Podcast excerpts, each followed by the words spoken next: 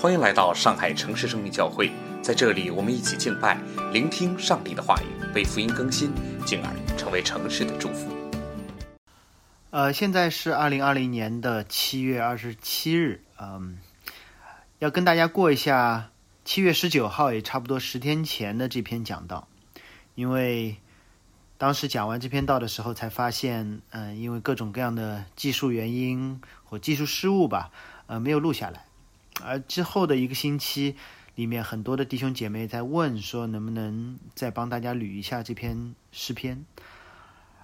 呃，当我被问到这些问题的时候，我必须要问自己的一个问题，就是我自己相不相信这篇诗篇里面所写的内容？我相不相信耶稣对门徒说，天国的降临就是多走一里地？嗯，所以借今天的这个上午，嗯，看着我自己的奖章，陪弟兄姐妹重新捋一下这篇诗篇。我为大家读，然后，然后不一定会读我的奖章了，但是看着我的奖章，啊，来慢慢过一遍。先为大家读一下诗篇的第五篇，大卫的诗交与灵长，用吹的乐器。耶和华，求你留心听我的言语，顾念我的心思。我的王，我的神啊，求你垂听我呼求的声音，因为我向你祈祈祷。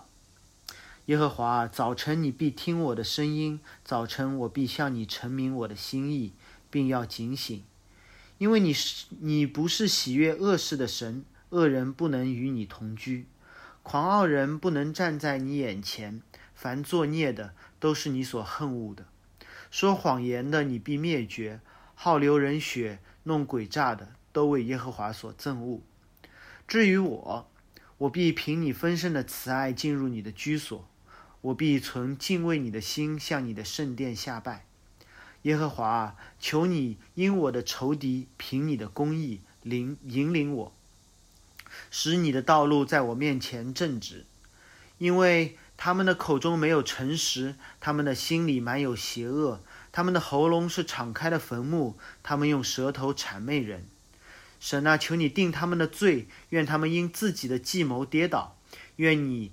在他们许多的过犯中，把他们逐出，因为他们背叛了你。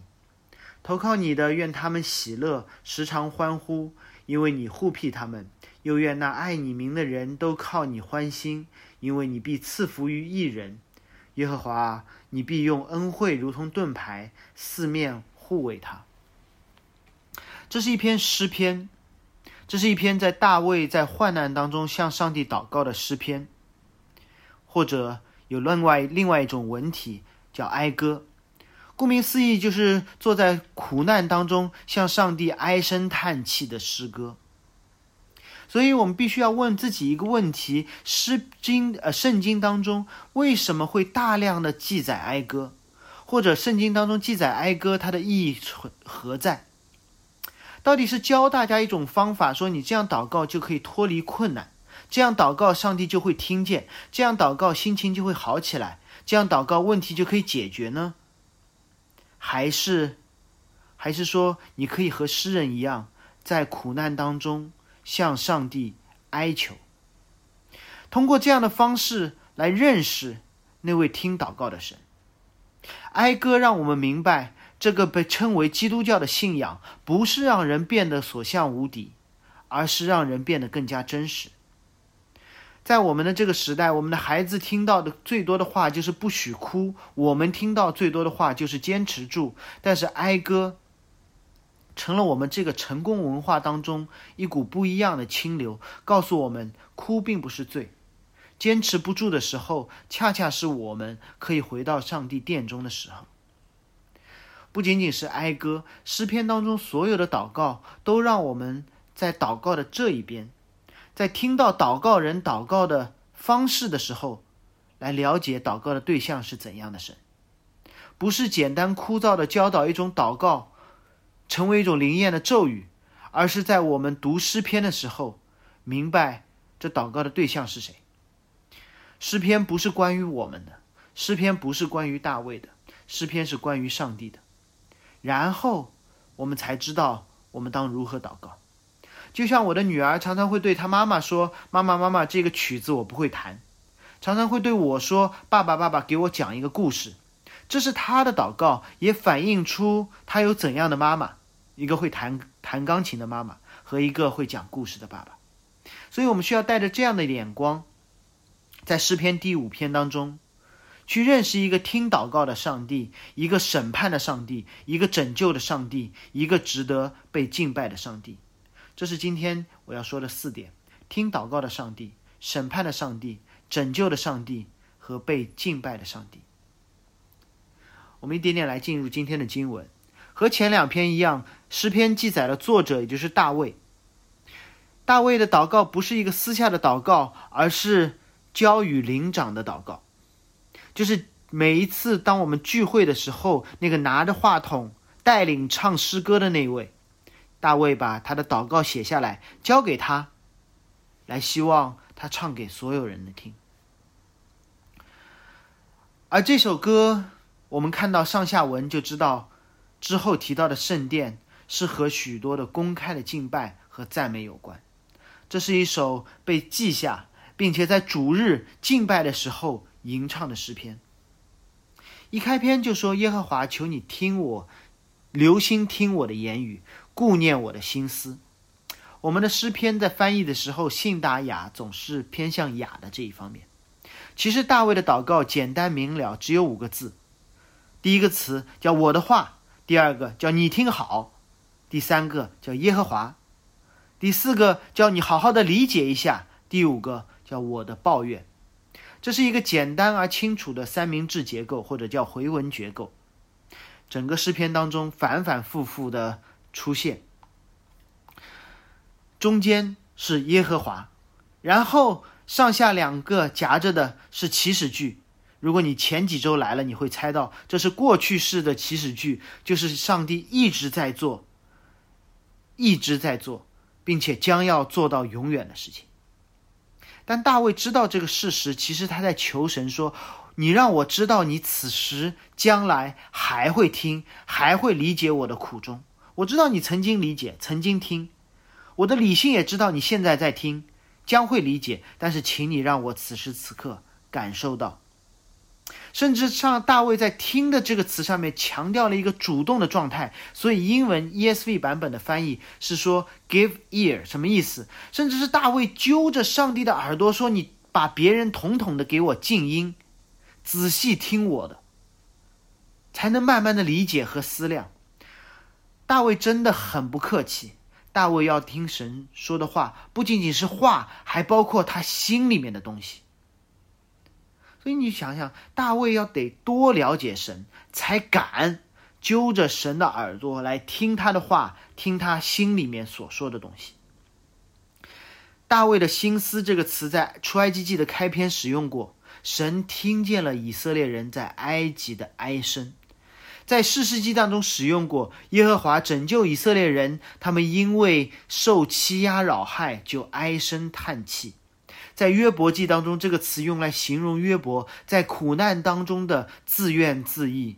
之所以我们这里说心声，因为哀叹这件事之前是在发生在以色列人在埃及忘记耶和华神的时候，在迦南他们背逆耶和华的时候，在苦难当中无缘无故的苦难当中，约伯抱怨耶和华的时候，哀哼是在人没有期待上帝会听见。的时候发出的声音，而大卫说：“神啊，求你主动的、侧耳的听我哀怨的心声。”单单这一节就是所有苦难当中读者的一份安慰了。单单听到那哀哭的声音，就是苦难当中人的安慰了。给大家解释一下，上周其实前一周我接到过一个电话，是我认识的一个弟兄，他妈妈查出了胰腺癌。癌症之王，两周之内体重骤降十公斤，当时正在医院做手术，原本四个小时的手术要延长到七个小时，一家人的情绪非常的失控，正在手术室门口煎熬。他打电话给我，我就赶了过去，杨浦区的新华医院，路上堵了一个多小时的车赶到那里。新华医院的手术室，如果你去过，会知道外面有一个非常小的等待区。两张长凳最多坐六个人，但外面整整站了二十个人，空气非常不流通，大家还戴着口罩。所以我想透口气，就走到了边上的楼梯间，结果发现边上的楼梯间更像大学的，更像大学里的阶梯教室。满满的坐在楼梯上的人，有的人在吃饭，有的人在抽烟，大家都在窃窃私语，没有人敢大声的喧哗，因为他们都在等，等那里有一扇门，不确定的时间突然打开，里面会喊某某病人的家属，你过来一下。我在手术室门口待了一个多小时。当那扇门打开的时候，有一些病人的家属被叫进去，要么是签病危通知，要么会被告知肚子打开了，我要改变手术的计划，要么是需要拿一块自己亲人的活体去其他地方做检验。还有几次我并不知道，但是看家属的脸色，并不容乐观。几乎每一次都有一个共同的特点，就是当里面的医生或护士交代好信息、字签完之后，家属想要再多问几句，无论是医生还是护士，他们都好像没有听见一样，掉头就离开，走到那间房间的深处。我并不是在抱怨医生或者护士，因为中国医务人员的工作强度非常的大，来自患者和家属的各样压力，也让他们不得不保持沉默。来回应这个系统性灾难的无奈，医生在这样的情况下变成了一个提供服务的专业人士，病人成了劳动对象，我自己就像一个劳动对象一样放在手术台上过，而家属经历了极其糟糕的用户体验，有的人会把责任推卸给医疗制度，有的人认为这是经济决定的，当大家都在寻找原因的时候，就会产生制度以外的私立医院。或者手术之前，在桌面以下的潜规则。方法错了，方向对了，什么意思？因为你必须承认，在私立医院就医的时候，或者在手术之前给医生塞了一个大红包之后，手术结果依旧是未知，过程当中还会让你去签病危通知，或者还得面对改变计划的状状况。但是在等待的过程当中，患者和家属，我们的心情会好很多，对吗？为什么？因为私立医院让你确信有更多或者更充足的医疗资源在那里，即即便通过不正当的手段，你建立了医务人员和患者之间的关系。当患者拥有了护士或医生的一个微信的时候，哪怕我们时不时发个消息问问，哪怕没有回答，我们也会告诉自己，可能他在忙。你主动询问并且得到回答的这个通道是通畅的，你不需要在手术室门口傻等，傻等门从里面打开或者是不打开。这和大卫的祷告有什么关系？因为从整个诗篇来看，大卫正处于一个苦难之中，不知何时是个头，可能是扫罗追杀他的时候，可能是被儿子篡权的时候。我认为大多数是后面，因为大卫在这个诗篇当中提到了圣殿的敬拜。大卫被谎言攻击，他遭到生命的威胁，他被提醒说：“你的罪把你和神隔离了，你的神离开你了。”真正打败我们的不一定是贫穷、疾病、谎言和攻击，真正打败我们的是叫天天不应。叫地地不灵的那种孤独感。大卫的祷告当中，他用了耶和华这个名字，是上帝赐予以色列人一个专门的名字，好区别于其他族类对神的称呼。好像在手术室门口有人呼叫那个主治医生，有的人叫他张医生，有的人叫他张主任，有的人叫他张博士，有的人叫他张爸爸，都没有用。当张医生缓缓的关上门的时候，突然有一个人叫老张，老张，只有特殊的人可以用这个特殊的名字来称呼这个老张，这个张医生，这个张主任，这个张博士。而只有人在叫他老张的时候，这个人才有可能回头。大卫祷告的对象是一个和大卫有特殊关系、愿意听祷告的上帝。大卫管他叫耶和华，他用了一个特殊的名字，而大卫在第二节当中称呼他为我的王，我的神。大卫不仅仅在呼求一位创造者和管理者，大卫说：“你是我的王，你是我的神。”我的神说明这个祷告对象是有能力的，我的王说明这个祷告的对象是有责任的，我的说明他和大卫有密切的关系。在启蒙运动之后，才有了个人主义，相信个人的能力，而不是神的主权。在互联网之后，国家的概念被慢慢的淡化，我们会觉得许多事情都可以依照民间的众筹、发放股权的方式分摊责任。但是眼下，无论是瘟疫还是洪水，是贸易战还是外交的冷战，我们都重新开始问这样的一个问题：就是这个国家到底管不管？国家有没有能力来管？电影《战狼》之所以积雪足足，是因为我的祖祖国好像真的是我的祖国。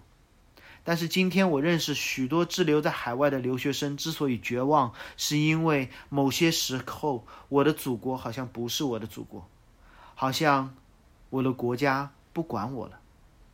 这不是中国的问题，这是全世界每一个国家的问题，因为我们不可能在一个地上的国家找到一个。天上的王，没有一个国家的总统愿意聆听每一个草民的祷告，没有一个国家的主席会不设对话的门槛，没有一个帝国的君王会宣称对自己领土内的万事都完全的知晓。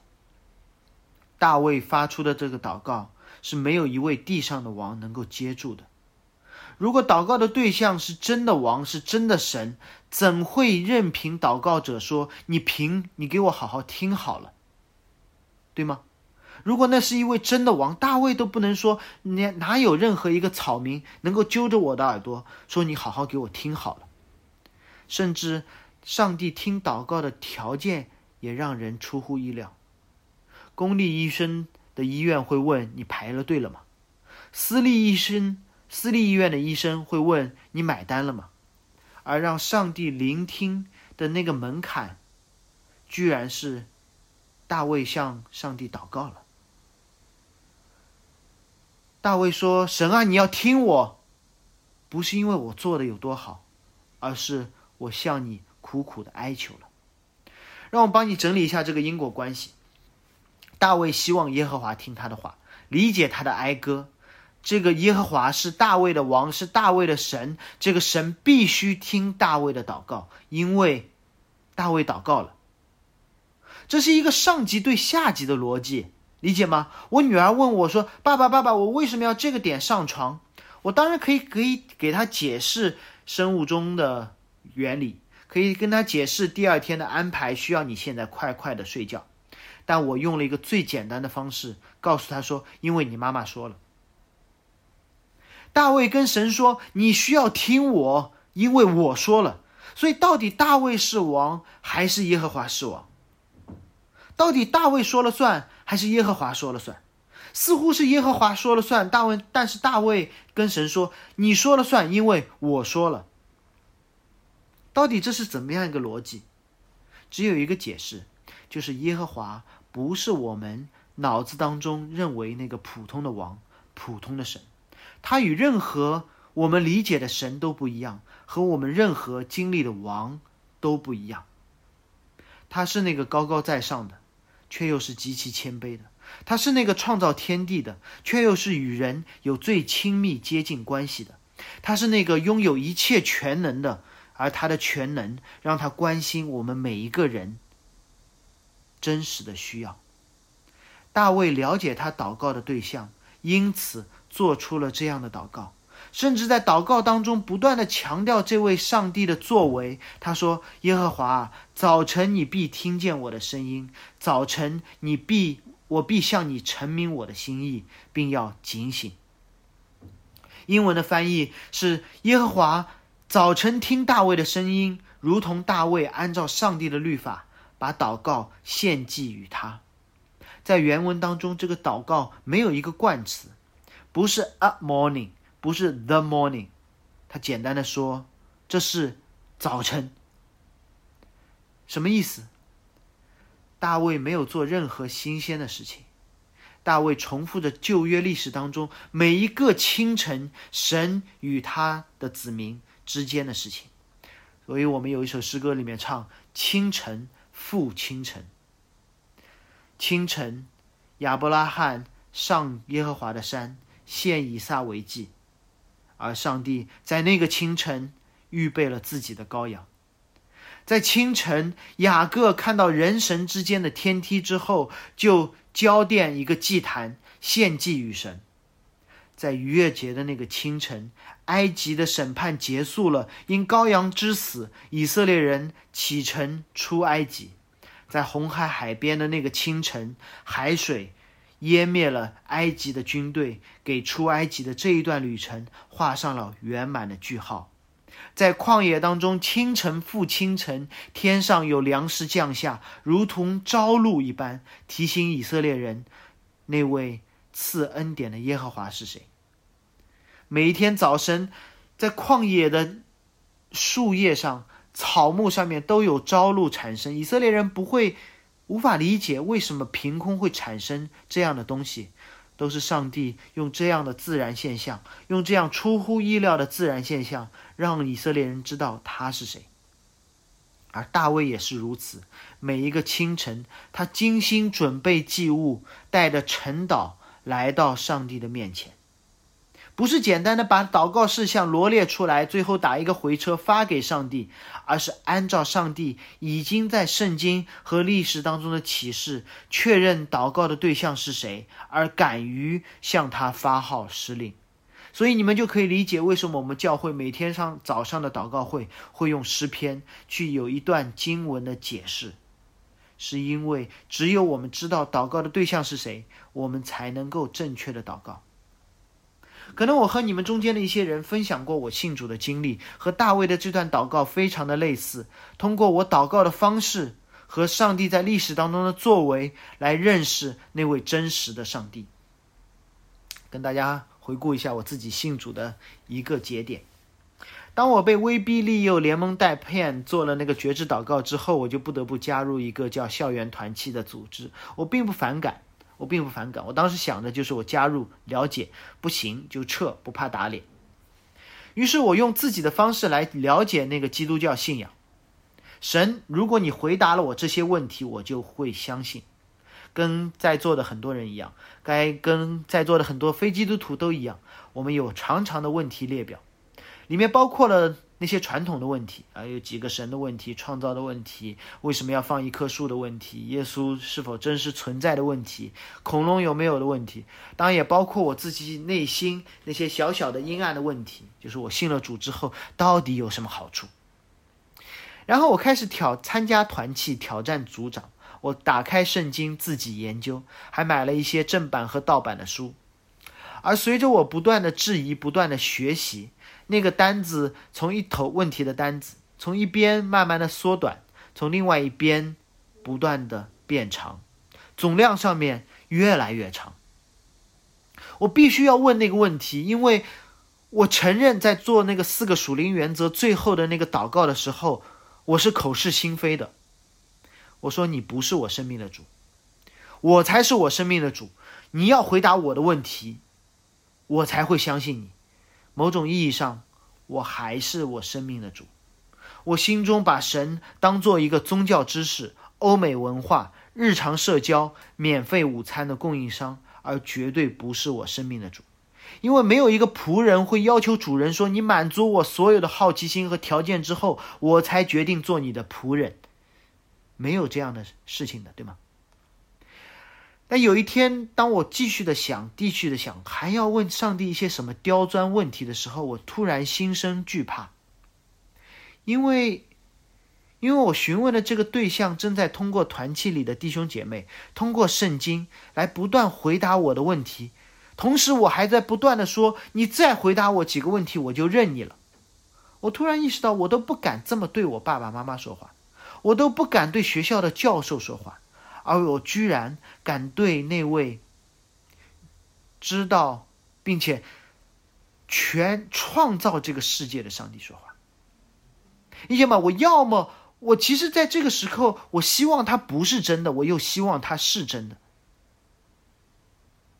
如果我不相信它是真的，那过去的那段日子，我到底在问谁这样的问题？到底是谁在回答这样的答案？我在读圣经，其实我已经假设它是在真，它是真的，于是我可以问他那又大又难的问题。所以问题不在于这个神，问题在于我。细思极恐，我担心他是真的，因为我如此的傲慢无礼，居然以一个受造物的身份和造物主去谈条件，而同时我又希望他是真的，因为只有他才能够回答我那些又大又难的问题。我不知道我自己在干什么，似乎我在寻求信仰，似乎我就在玩命，对吗？他根本不需要回答我的问题。他可以嫌我烦，直接把我劈死。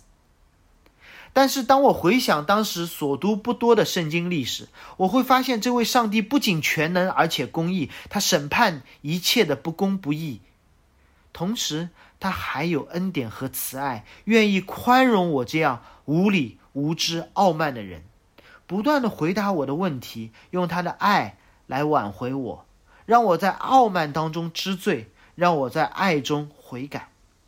所以，恰恰是这样的上帝可以允许我的无理取闹，允许我提各样的问题，并且让我在提问的过程当中认识他是怎样的一个上帝，如同一个面对医闹的医生，临危不乱，不断的治病，还给医闹的家属提供心理辅导。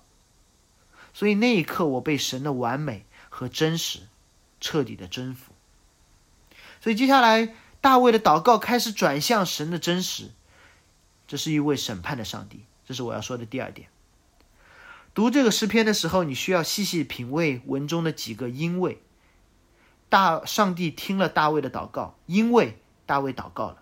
上帝要审判了，不是因为他所爱的大卫受苦了，大卫献祭了，大卫祷告了，不是，而是因为第四节，他就是那个不喜爱恶事的神。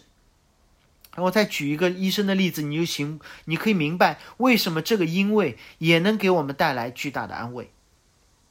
如果我是一个病人，医生要给我看病，我总要问的一个问题就是他为什么要给我看病？如果他是因为他收了挂号费，或者因为其他的利益驱动，那么对不起，这不是我们的安慰，因为在有限的医疗资源下，价高者得。万一有人塞了更大的红包，我就给担心这个医生会不会在我身上草草了事。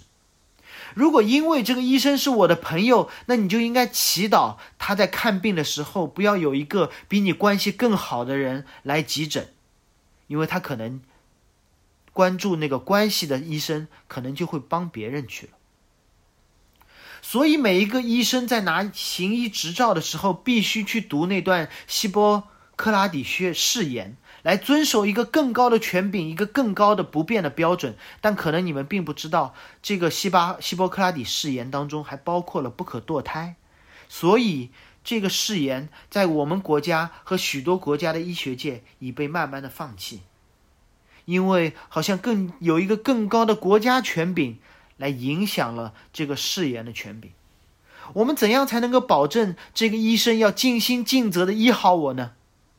我们似乎不能保证，因为金钱，因为关系，因为法律，其实更加超过医生医病的这个事件，都不能保证。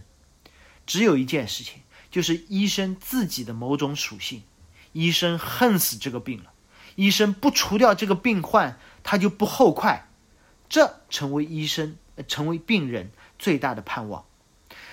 而大卫描述了这个上帝面对恶事时候的态度。他说：“恶人不能与你同居，势不两立。神不会任由恶人的存在，狂傲人不能站在你的面前。凡作孽的，都是你所恨恶的。所以，这位上帝恨罪，上帝恨这个病，成为了我们的安慰，成为了大卫的安慰。”大卫说：“不是因为你跟我关系好，不是因为我多苦，不是因为我祷告有多努力，而是你就恨那个罪，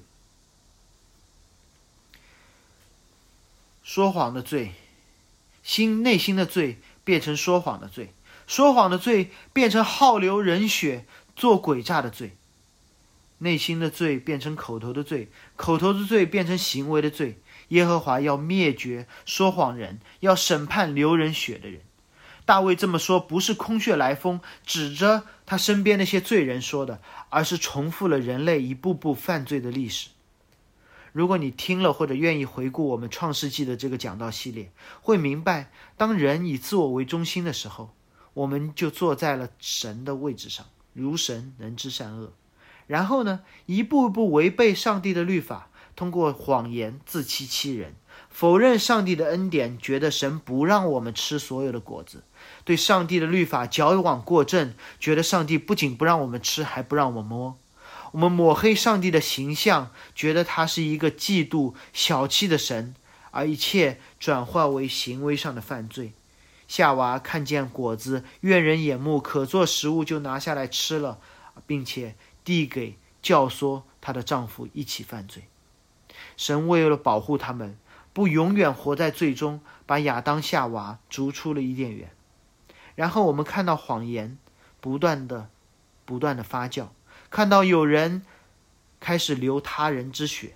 该隐杀死了他的兄弟亚伯，并且矢口否认自己的罪。在人类的历史上，大卫看到人一再的犯罪，上帝一再的审判人，继续犯罪，上帝继续审判。你知道吗？人犯罪不是因为审判不够重，而是因为人不认识上帝，总觉得我们有机会逃过这个审判，就像夏娃一样。律法不会让人不犯罪的，律法只会逼着人去钻空子，律法只会让人觉得活在一个我不会被抓到的假象之中，而继续犯罪。在大卫的诗篇当中，我们再一次看到三明治结构。我们先看夹着这两块，四到六节讲到上帝对罪的态度，九到十节是关关于对罪人的审判，最后我们要看中间最重要的那部分。在这里，四到九九到十节再次提到了罪人的状况，罪人不是因为犯罪还被称为罪人，罪人是因为我们心中的邪恶、口中的谎言，最后暴露出来之后，被人认出说：“好，你这个罪人。”罪人早就是罪人，他犯罪的时候被人认出他是罪人。大卫借用摩西的律法来形容罪的情形：他们的喉咙是敞开的坟墓，舌头是谄媚人的。坟墓是死亡的象征，在摩西律法当中，接近坟墓、触碰坟墓的人会变为不洁净。所以，当以色列人走在路上的时候，他会时常意识到说，死亡就在身边。我们一定要远远的躲开，而罪人呢？罪人就会告诉人说，死亡其实很遥远。我们每一天都在告诉我们说，死亡很遥远，我们吃喝快乐吧。这是蛇的谎言，蛇告诉夏娃，吃的日子不一定死。甚至在新约当中，法利赛人被指责粉饰的坟墓，因为他们告诉人说，只要你遵守律法就好了。其实耶稣告诉他们说。遵守律法就好了，这个恰恰是带人走向坟墓、走向死亡还不自知的一个最大的谎言。律法主义是最大的谎言。大卫祈求上帝的审判，同时他也明白上帝审判的方式。当我们看到身边恶人的时候，我们希望法网恢恢，疏而不漏。我们希望赶紧神啊，把他们抓起来，通通审判了。而大卫知道神审判的方式。大卫说：“神啊，求你定他们的罪，愿他们因自己的计谋跌倒。”上帝上帝的审判方式不是立刻终止审判，而任凭人的犯罪，让他们跌倒在自己的罪上。甚至十节的下半段说：“愿你们，愿你在他们许多的过犯当中把他们逐出去，因为他们背叛你。”上帝的确要逐出这些罪人，但是大卫没有说他们一犯罪就赶他们走。大卫说，在他们许多的过犯当中赶他们走。上帝会任凭罪蔓延一会才施行审判。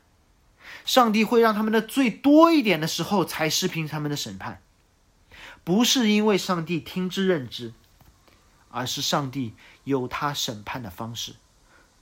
上帝允许亚当、夏娃犯罪，甚至影响了亚当，甚至让夏娃的罪影响亚当。上帝才审判他们，同时还祝福他们。上帝允许该隐犯罪，甚至杀死了亚伯。上帝追讨亚该隐的罪，同时要赐下他不杀之恩。上帝允许地上的罪恶滔天，才施行洪水的审判。在洪水当中，他留下了挪亚一家。上帝允许索多玛、俄摩拉的罪孽滔天，才降下天火。他等等等，去拯救堕落的罗德一家。上帝允许以色列人一次一次的又发怨言。上帝延迟了大大的审判，没有让所有拜金牛的以色列人。被击杀于当场。上帝允许以色列人进入迦南之后，一代一代又犯罪。上帝一次又一次的兴起誓师拯救他们。这一切是大卫听说过的历史，所以大卫才会这样祷告。所以问题来了，到底谁是需要被逐出的罪人，谁是需要被拯救的艺人呢？理解这一点，我们才能够理解为什么上帝没有第一时间出手不让他们继续犯罪，为什么上帝没有在第一时间出手去审判那些罪人。我们不清楚，但猜得到，大卫写这个诗篇的时候是在和八十八犯罪之前还是之后？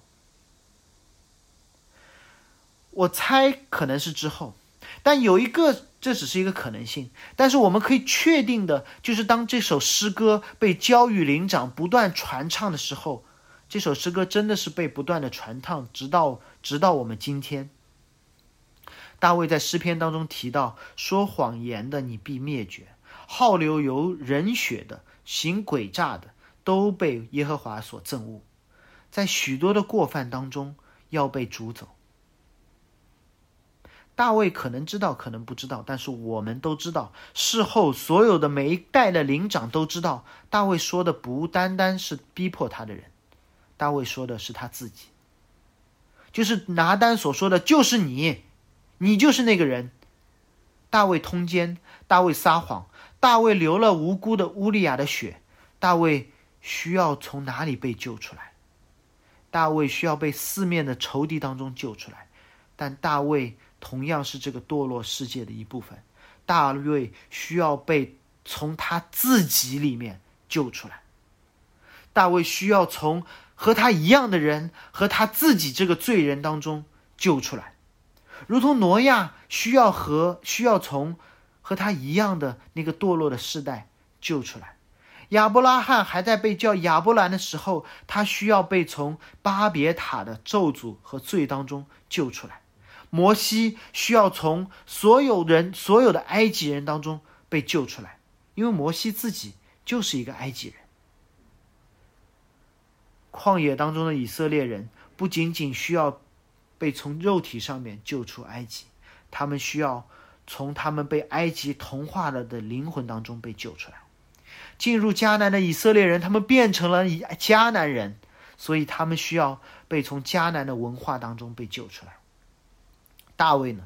大卫身上，我们看到神的形象，也看到了该隐的影子，看到了扫罗的影子，甚至我们看到了非利士人的影子。因为大卫用牛车运约柜，是因为他学了非利士人的样子；甚至大卫的儿子通奸杀人，是因为他们效法了他们的父亲。如果大卫面对的上帝是一个不喜悦恶事的神，如同一个医生要倾其一生，一定要把这个病毒消灭的话，那么大卫首先就是这个病毒。大卫是一个罪人，他无法与神同居。如果他站在上帝的审判台前，他就无罪无可赦。他的谎言必定带来灭绝。他流了无辜人的血，是神所憎恶的。他的罪代代相传，如同亚当的罪，影响到了他所有的后裔。上帝没有即刻审判大卫，而是让大卫遇到了其他的大卫，他被自己一样的谎言重伤，他被自己一样的人要被流无辜的血。不是无辜的血，他要自己流血。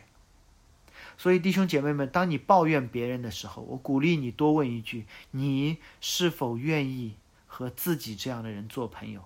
你抱怨的那个人，他和你的相似度高，还是他和神的相似度高？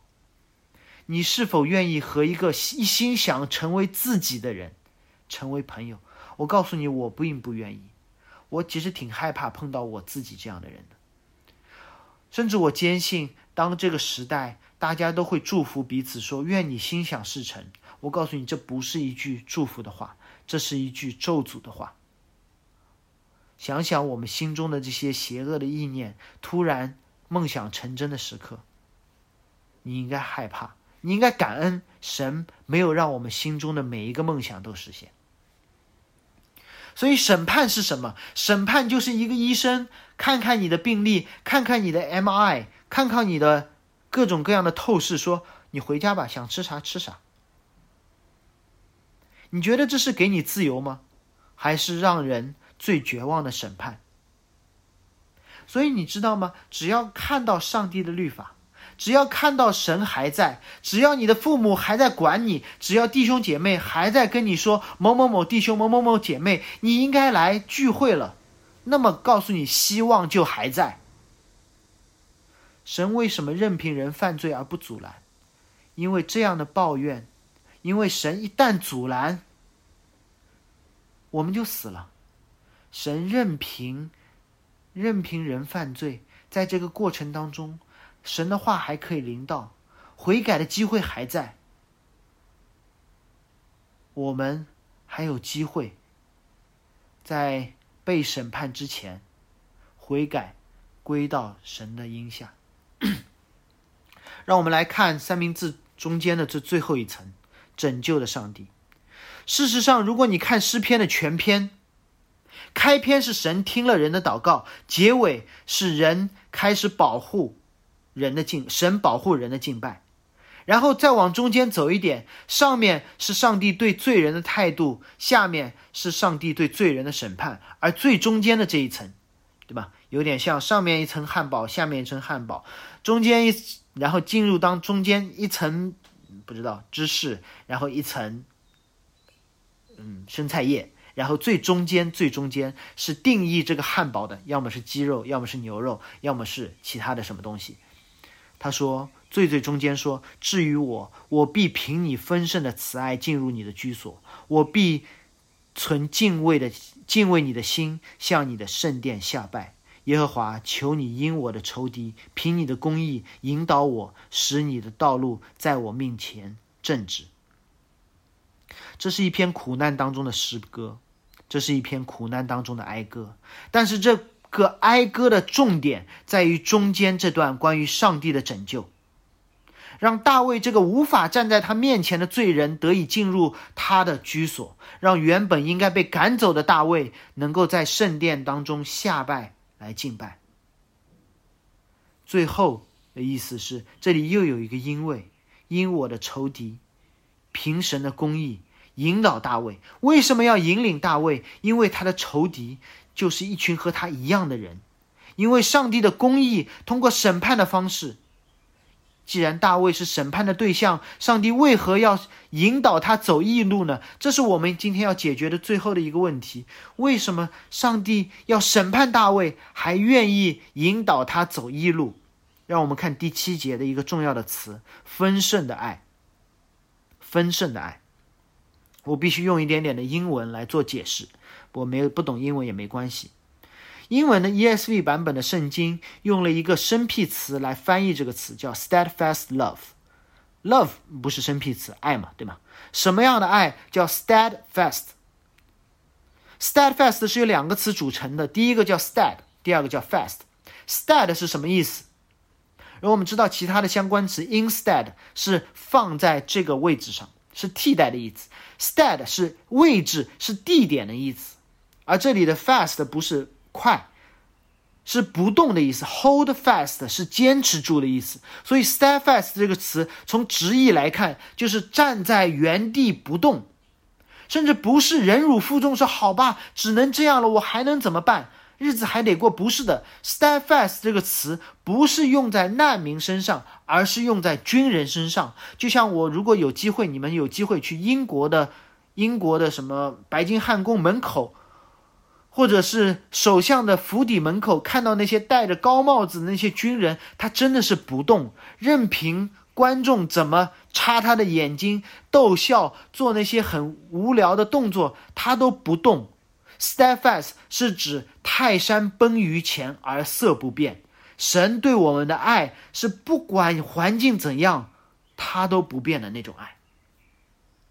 圣经当中有类似的这样的一个例子，就是在红海边，以色列人试炼到了一个前所未有的高潮，神对他们说：“你们。”不要惧怕，只管站在原地不动，看耶和华今天向你们所施行的救恩。后面有杀无赦的法老的追兵，前面有红海的审判，而耶和华神让摩西对这群乌合之众说：“你们站在原地，牢牢地抓住神的应许，而不是看后面的追兵或前面的红海。”这样你们就可以 stand fast，你们就可以不动了。什么是 steadfast love？就是任凭你挪亚多喜欢自己的名，任凭你亚伯拉罕把老婆多少次的送人，任凭你摩西动不动的打对堂退堂鼓，任凭你大卫通奸撒谎加杀人，神都爱你们。神的拯救计划永远的不改变。一个不看病人的财务状况、婚姻状况、道德状况，竭力治病的医生，才是真正的好医生。正如同那个医生只关心疾病，而不关心病人，那个医生才是好医生。大卫回到了哪里？大卫回到了上帝的居所，神的殿。凭什么？凭上帝。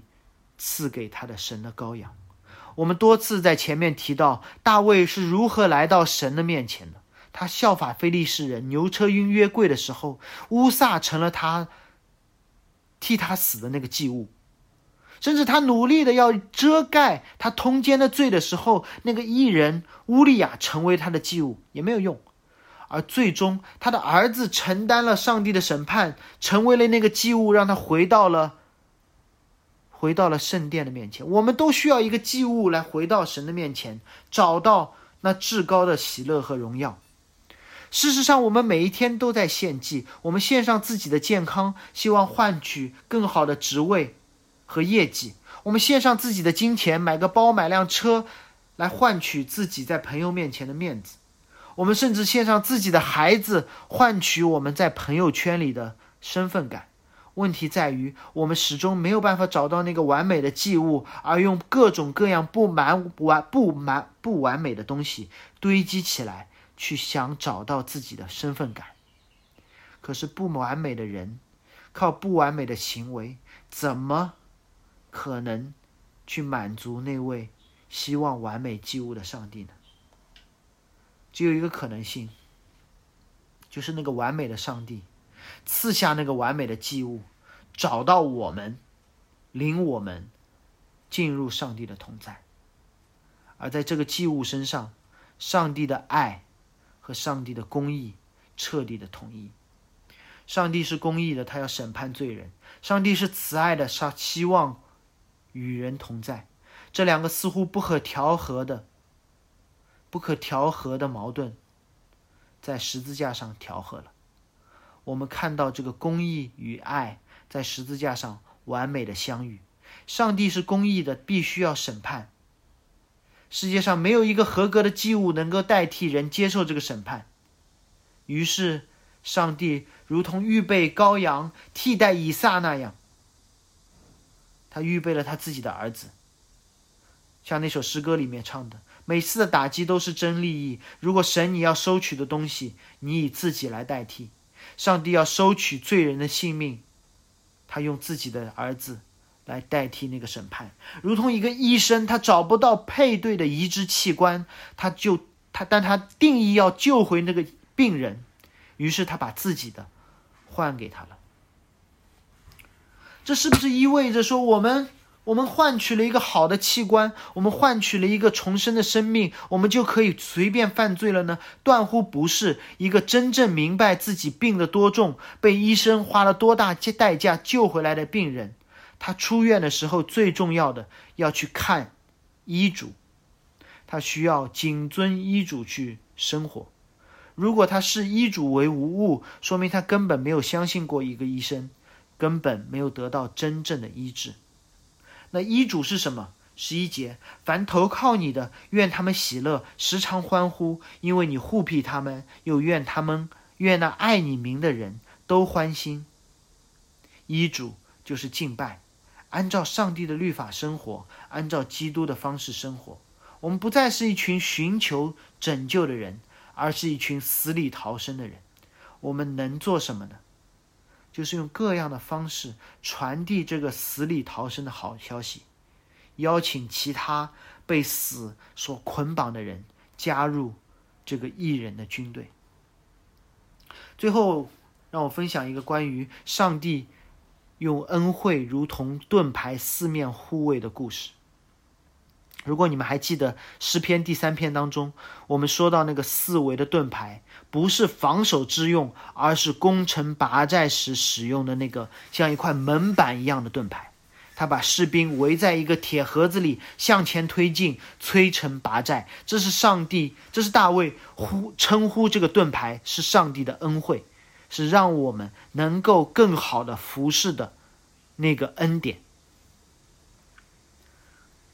跟大家分享一个我自己的经历。七年前，当我刚刚门招开始服侍教会的时候，我什么都不懂，于是听哪里有什么学习的机会就去学。当时听说加拿大维珍学院有一个暑期的密集课程，于是我说：“那行吧，我就去学一下吧。”带着老婆孩子去，去号称世界上最宜居的城市温哥华去过那里最美的夏天，顺便啊修两门课。选课的时候呢，也是无知者无畏，我也不知道什么课好，于是按照我听说过的教授的名字去选课。于是我坐在神学院当中选修的第一门课，就是上一周刚刚去世的 J.I. Packer 的一门圣经课，甚至这是这是我选的，我上的第一门用英文教学的课。这不会让我能够学到更多，而是让我坐立不安，如同一个乞丐。第一次坐进了米其林三星的餐厅，不会觉得好吃的，因为我连刀叉都不会用。第一节课，因为之前的大量阅读和课前的功课，我读懂了、听懂了，差不多差不多一半，硬扛了下来。第二节课就彻底的云里雾中。第三节课就只唯一我能做的就是坐在那里。我还记得课间休息的时候，老先生一直坐在讲台前面，讲台那里。学生排队上去问他问题，问他各种各样的神学问题。我也很希望我自己能够问一个好点的问题，但其实我什么问题都问不出来，好像我只能哀哭在那里。我只能告诉他说：“啊，巴克博士，其实我啥都没听懂。”但我还是去排队了，排队，然后前面一个问题，两个问题，然后偷听了我前面那个人问的问题，也没听太懂。然后轮到我的时候，巴克博士问我说：“你有什么问题吗？”嗯。可能你们想象不到我问了一个什么问题。我说：“你能给我签个名吗？”我真的问了这个问题。然后他朝我笑笑，然后说：“那把把书拿来吧，这是我的书哈。”然后对，是他的书。那本书是刚刚新鲜出炉的《软弱之道》。然后他给我签了个名。签完之后，他问我说：“你是中国来的吗？”我说：“我是。”然后说了个大概，说我暑假来这边修一个暑期课，其实英文也不好。然后他说：“把你们其他几个中文中国同学叫过来，一起拍个照吧。”让我大喜过望，你知道吗？当我恐惧战惊的说，问了一个非常不合宜的问题，说：“你能给我签名吧？”然后他的回答是说：“好，我们一起拍个照。”走了两里路，然后他说：“如果你有什么关于作业的问题，可以约个时间来我办公室聊聊。”然后我真的去了他的办公室。我已经忘记了我当时问了什么问题，因为但我只记得说，当我问出这个问题说出口的时候，我已经后悔了，因为我怎么可以问一个当今世界上最伟大的神还活着的神学大师这么一个愚蠢的问题。我记得是一个挺实用主义的问题。